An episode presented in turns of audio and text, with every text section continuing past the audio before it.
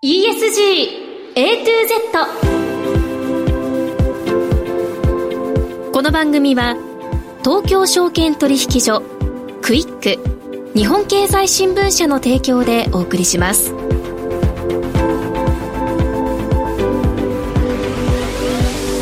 皆さんこんにちは。滝口ゆり奈です。4月17日月曜日のお昼皆さんいかがお過ごしでしょうか？この番組は ESG A to Z というタイトル通り近年世界規模で関心が高まっている ESG を A から Z までつまり入門編から応用編まで全てお伝えする番組です。ESG とは E Environment 環境 S Social 社会 G Governance 企業統治。この3つの頭文字を取った略語で企業が持続的な成長を目指すために必要とされている課題です。本日のメニュー紹介です。最初のコーナーは ESG 投資のツボ。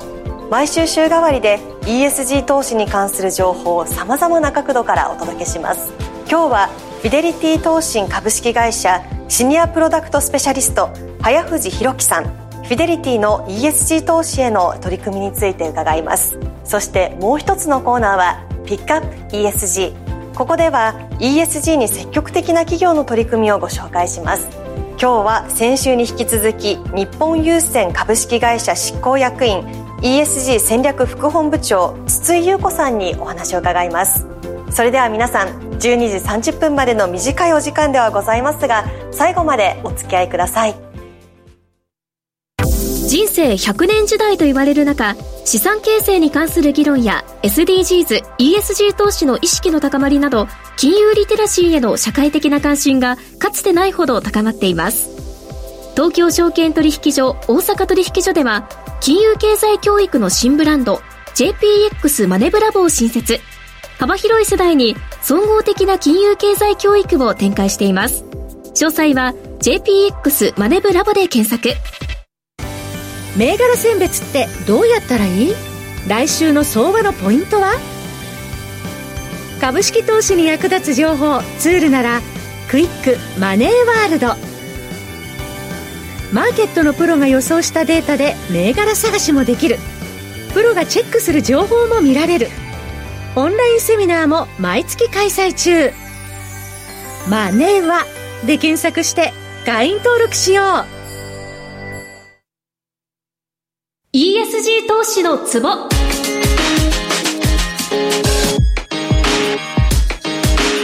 最初のコーナーは ESG 投資のツボ週替わりで ESG 投資に関する情報を様々な角度からお届けします。今日はフィデリティ投信株式会社シニアプロダクトスペシャリスト、早藤博樹さんにお越しいただきました。早藤さんよろしくお願いいたします。よろしくお願いいたします。フィデリティではいつ頃からどのように ESG 投資に取り組んでこられたのかまず伺えますか？フィデリティは独自の ESG レーティング、ESG 格付けを考案しまして、現在日本を含めまして世界で約4000社、こちらに企業に5段階の格付けを付与しておりまして、投資の際に活用をしております。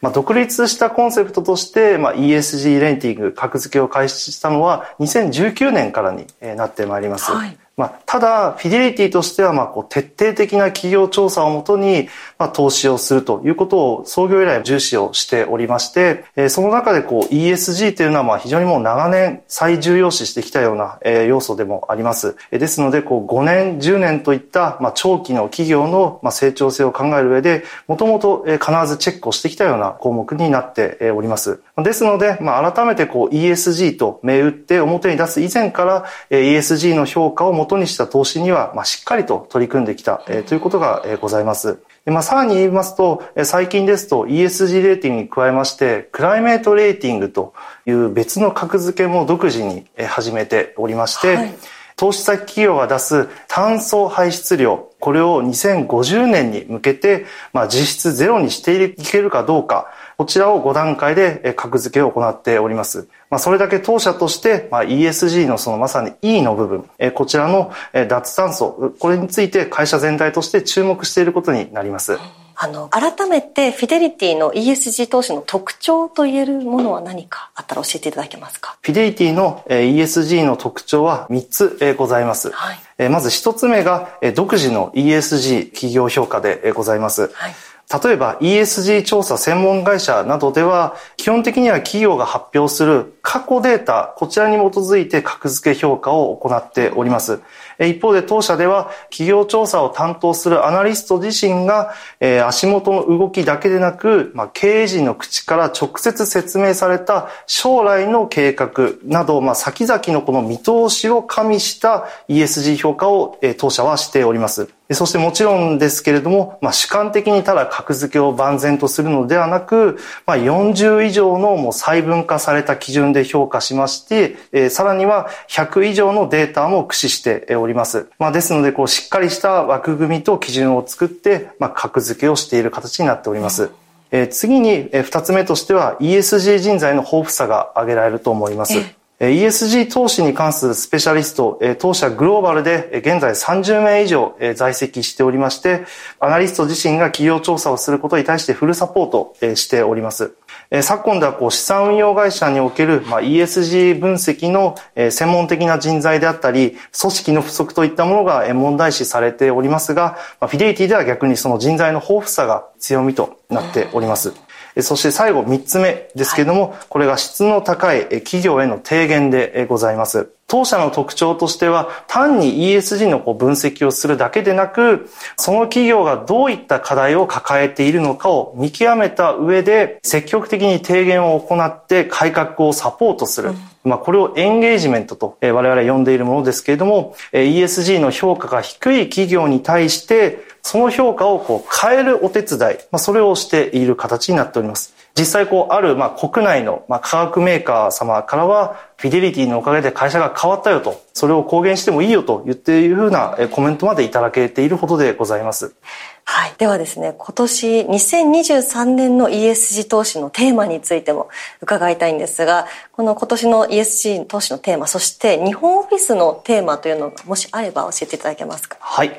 2023年の、えー、テーマといたしましては、脱炭素気候変動関連、そして2つ目、生物多様性関連、こちらが挙げられます。はい、当社のこのグローバル全体として、炭素排出が多い企業への投資を単に避けるのではなく、まあ、その企業の脱炭素化への移行に積極的に関与して、うん、まあ、その産業自体がこう転換していくのに伴う、まあ、労働問題であったり、まあ、社会課題、そういったところに積極的に対処してまいります。ます。これは昨今ではまあ、公正な移行、もしくはこう、ジャストトランジションと呼ばれるテーマでございます。そしてもう一つのテーマ、これが生物の多様性、そして生態系の保全関連というところで、こちらも昨今足元では、まあ、気候変動問題と並ぶ大きな問題として認識がされております。はい実際世界のこう GDP を見たときに、実は半分以上がこうした自然の関連の自然資本にまあ関連しているといういった分析もありまして、まあ、経済界にとっても非常に重要なテーマに現在なってきております。で、そして日本オフィスでのまあ活動というところで言うと、例えばペーパーレスなども実は当社、今積極的に取り組んでおりまして、まあ、2024年までに紙の使用量をオフィスとして半減させるといった目標も実は立てております。はい、まあ、具体的にはこう電子サインをこう導入したりと、まあ、いろんなこう政策を進める中でその目標を達成しようとしておりまして、やはりこう投資先企業に対してまあ ESG をしっかりこうやるようにと提言する立場であるならば、まあ、自分たち自身が ESG をしっかりやってないと、なかなかそれは言うことはできないというふうに考えていることが、まさにこういった取り組みに現れているかと思っております。なるほど。説得力を持ってというところですですね。そして昨年設定された日本株に投資する初の ESG ファンドについて伺いたいんですが、こちらについてご紹介いただけますか？はい、はい。昨年8月に当社初の公募投資における ESG ファンドこちらで、フィデリティ脱炭素日本株ファンドを立ち上げておりまして、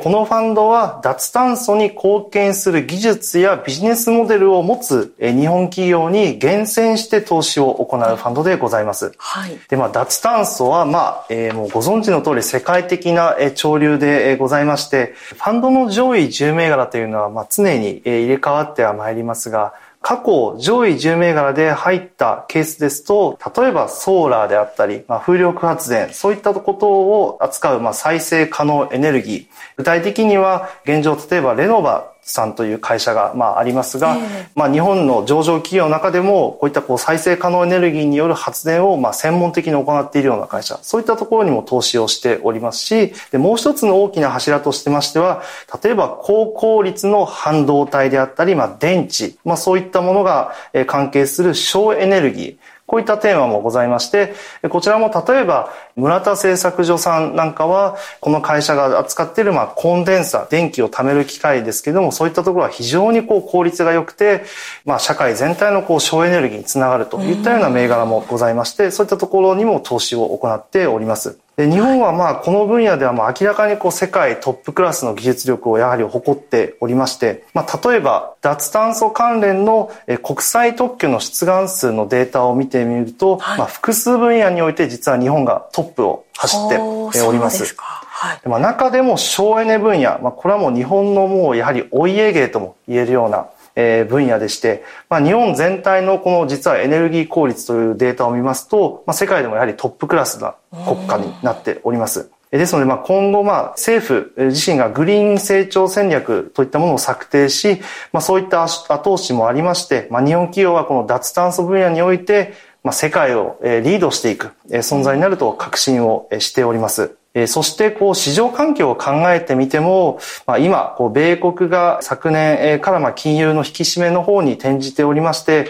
まあ、今までこう、世界的にこう、ジャブジャブにこう、資金が出回っていたような状況からこれが変化しまして、まあ、こう、金融緩和時にこう、大幅に上昇した米国株などと比較すると、まあ、非常に日本株というのは割安に放置をされてきたといったその日本株にもチャンスがまあ来ていると。そして脱炭素をきっかけにまあ、日本株の見方が変わっていくのではないかといった判断もございます。なるほど。まあ、その社会の脱炭素化を支える日本の技術力に投資してらっしゃるというところなんですね。それがまあまさに日本企業の強みじゃないかということですね。はい続いて伺っていきたいのはそのグリーンウォッシュの懸念というところが市場や投資家にあると思うんですけれどもこのグリーンウォッシュ懸念を払拭するために情報開示を工夫されていると伺ったんですが、はい、具体的にどのような工夫なんでしょうか？はい、まあ、昨今残念ながら今おっしゃったようにこう見せかけの ESG ファンドといったものがまあ出てきてしまって、まあ、これはもう我々としては、まあ、万が一のこのグリーンウォッシュとまあ見なされては絶対にいけないとまあ、フィデリティというこの名前は、まあ、誠実というまあ意味がございまして、まあ、その意味に見合うだけ、もうしっかりやらないといけないという意識をまあ強く持っておりまして、まあ、ESG ファンドとして、このふさわしい運用プロセスと、そしてその並行してふさわしい情報開示、この二つを整えてまいりました。例えばですけども、まあ、当ファンドではその冒頭でご説明したような ESG 分析、そして格付けをフルに活用しまして、まあ、脱炭素の技術を単に持っているだけではなく、まあ、その ESG の特性にも優れた銘柄を厳選していく投資を徹底しておりますし、まあ、その ESG に関して企業への働きかけも積極的に行っております。そして情報開示におきましては、ファンドが投資している企業の炭素排出量、こちらも月次で開示しておりまして、当ファンドが市場全体よりも低い炭素排出特性があることを分かりやすくお伝えしております。また月次の運用報告書におきましては、個別の企業をも具体例にとりまして、まあ、当社が実際にどのようにこう ESG の分析をしているのかと、えもしくはそのエンゲージメントにおきましてどのような対話を企業と実際に本当に行っているのかといった事例を、え月次の運用告書にお示しをしております。えまた当ファンドの目論見書におきましても、まあ、その ESG の分析プロセスなど非常に詳細に、え解説をさせていただいておりまして、まあ、当ファンドがやはりこう ESG の運用をしっかり行っているからこそ、まあ、具体的な情報開示がまあできているというふうにまあ自負をしております。なるほど。この ESG 投資と情報の透明性というのは本当に不可分な存在ですよね。はい。はい。ではですね、最後にこの放送を聞いていらっしゃる皆さんに伝えたいメッセージなどありましたら、ぜひお願いいたします。はい。フィデリティ投信は、まあ実はこの米系の資産運用会社と思われることも多いのですが、実はアメリカを除くこう日本を含めたこの国際部門、こちらはあの英国ロンドンにまあ本部を置く、えー、欧州系の実は資産運用会社でございます。まあ、欧州でやはりこの ESG というのはまあ拡大、発展してきたという経緯がございますので、私どもはまあそこに当事者として関わってきましたし、その先進的な欧州の取り組みを、まあ、この日本市場においても紹介できるというのは、まあ、まさに我々の強みでございます。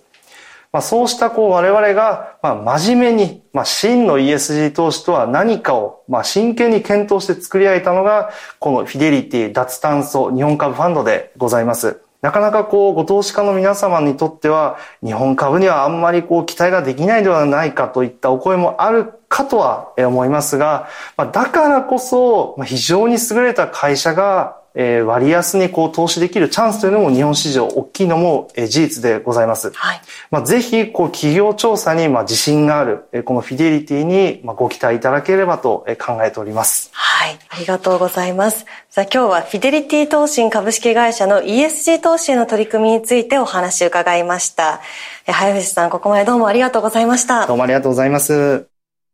大橋ろ子です。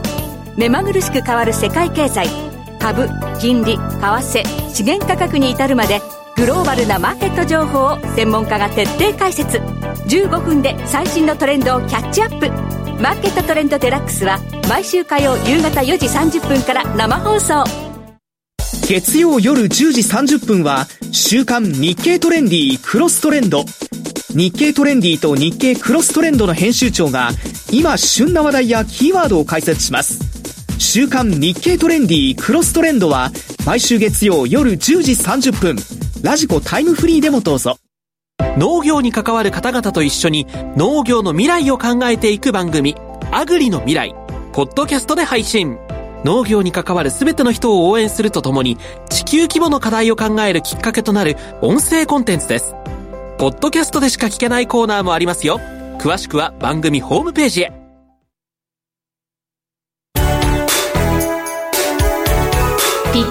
ESG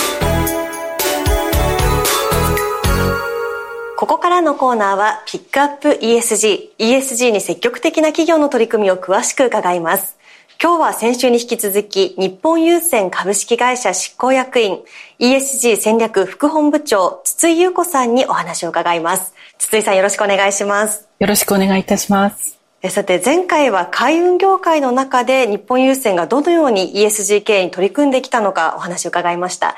今回は環境面の取り組みなどをさらに詳しく伺っていきたいと思います。日本郵船2050年までのネットゼロエミッション達成に向けて LNG を燃料とする船の運航に力を入れているそうですけれども自動車を運ぶ船などに関しては自動車業界自体が ESG に熱心ですからこうした取り組み欠かせませんよね。はい。当社グループは2021年9月に外交海運事業における GHG 排出量削減の長期目標を2050年までのネットゼロエミッション達成としました。しかし、船舶のゼロエミッションには燃料転換が必須ながら、まだ次世代を担う燃料の主流が何か定まっておりませんし、技術革新もまだ途上という状況です。そのような状況にありながら、当社はいち早く LNG を将来的なゼロエミッション船実現までのブリッジソリューションの一つとして位置づけ、当社グループの脱炭素推進の先駆けとして、自動車輸送本部がセイルグリーンブランドを立ち上げました。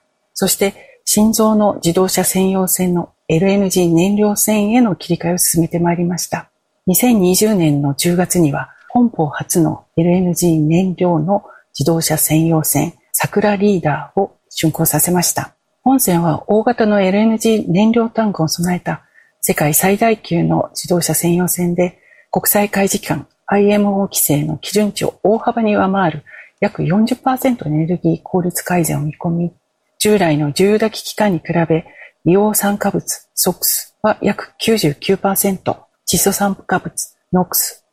約86%の排出削減も見込んでいます。今年の3月時点で桜リーダーに加え、プルメリアリーダー、ジャスミンリーダーの3隻が就航しています。今後も続々と竣工させ、2028年度には合計で20隻の LNG 燃料の自動車専用船が就航する予定です。今お話しいただきましたように、自動車専用線の LNG 燃料導入には幸いお客様のご理解を得ることができました。しかし、新しい技術の船は、これまでの燃重油炊きの船よりも当然建造費も高く、さらに燃料としての重油と LNG の値差もあり、それらの費用がまだコストと考えられている状況です。したがって、業界ごとでお客様の受け入れに温度差もあり、同じ業界の中でもお客様によって方針が異なり、先進的な LNG 燃料船の受け入れ拡充には時間がかかるかもしれません。しかし、今後ですね、炭素税の導入が進むと、こういった新しい船の競争力が出てきますので、先駆けであることのメリットは大きいと考えています。さらにアンモニアレディ LNG 燃料船の建造など、先進的な取り組みを積極的に進めていきます。ただし、新技術の開発や新燃料のサプライチェーン構築など、一つの企業で解決できる課題ではありません。ファーストムーバーズを手厚く支援する体制がぜひとも必要です。そういったご支援により技術革新がより進むはずと期待しているところです。はい。あの、最近はアンモニアを燃料とする船も積極的に開発されているとのことですが、詳しく伺えますか？はい。当社は技術部門が中心となって、水素やメタノールなど、将来の外交船舶の新燃料についての研究を幅広く広めていますが、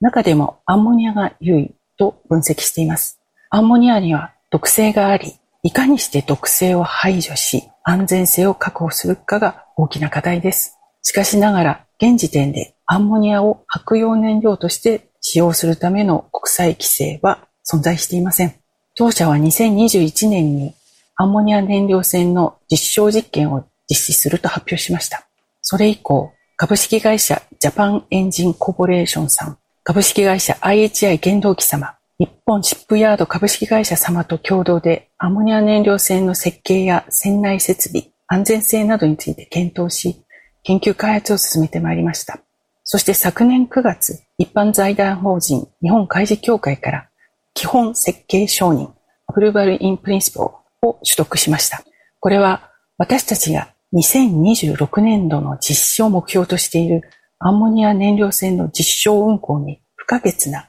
代替設計承認というものにつながるもので、世界で初めての承認です。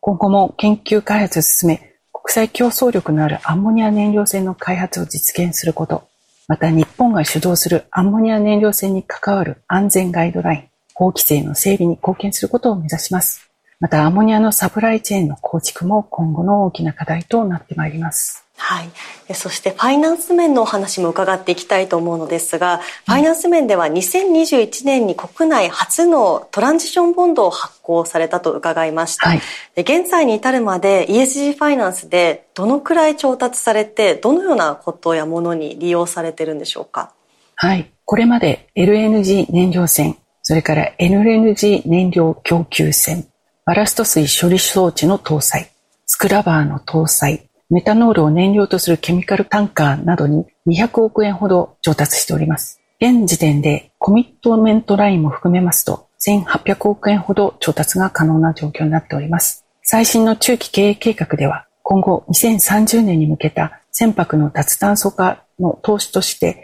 4500億円を見込んでおります。はい。昨今 ESG の S の面からですね、人を大切にする取り組みも関心を集めています。でここからはその S のお話も伺いたいと思いますが、多様性を認める働き方というのはもちろんですが、外国人の方の船員の人権問題にも配慮が必要ですよね。はい。当社グループでは昨年4月に人権プロジェクトを立ち上げまして、フェーズ1として昨年11月には取締役会の承認を得て人権方針を策定いたしました。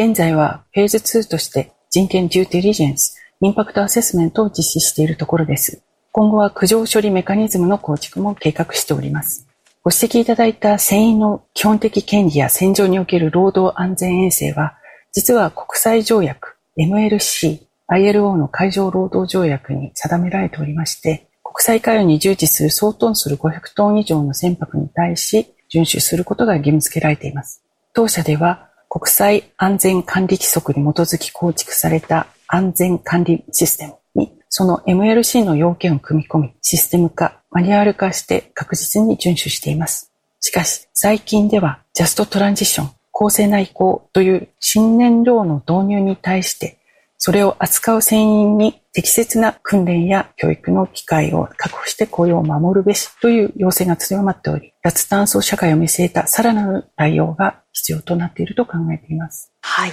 えそして2023年度から始まる4年間の新たな中期経営計画策定されたそうですが ESG を中核に据えて成長戦略を推進するものだと伺っております。こちらのポイントというのを具体的に伺えますでしょうか？はい。新しい中期経営計画、 Sail Green, Drive Transformations 2026、A Passion for Planetary Wellbeing は、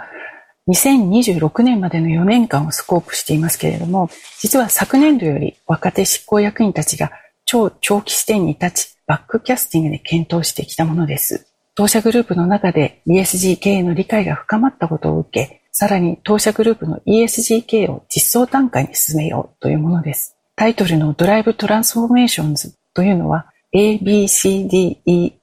を基軸とした戦略を意味しています。AX、 Ambidexterity というのが両利きの経営。 Business Transformation は事業変革で、事業における機会とリスクを踏まえた事業戦略の方向性を定め、CX、コーポレートトランスフォーメーションで人的資本のさらなる充実、グループ経営の変革、ガバナンスの強化、DX でデジタル基盤の整備推進、コーポレート基盤の強化を進めます。最後のエナジートランスフォーメーションで脱炭素に向けた取り組みを加速していくということがポイントになっています。財務戦略としては2026年度までに1.2兆円規模の事業投資を実施します。また、資本効率向上を意識した株主還元も目指しております。脱炭素社会に向けた最適燃料転換、自動運行システムの開発、地方創生、新規事業への投資など、これまで広範囲に撒いてきた成長の種を大きく育てて果実を得るというプラン。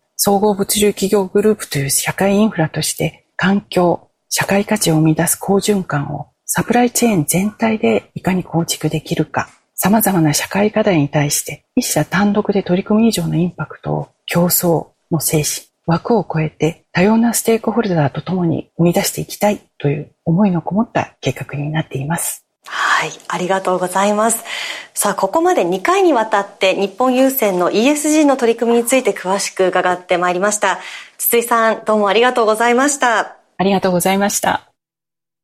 仕事はそれなりに頑張れている。業務の知識も増えた。でも、もっと社会全体を見渡す広い知識も必要だな。とはいえ仕事も忙しいし、効率的に幅広い知識を学べるものが欲しいんだけど、ふんふん。日経電子版か。ポイントを押さえて新しい知識と出会えるニュースアプリ。物価や為替世界秩序まで。仕事にも生活にも役立つ情報がこれ一つ。しかも2ヶ月無料キャンペーン中なんだ。なるほど。これいいかも。動く年にしたいから。日経電子版。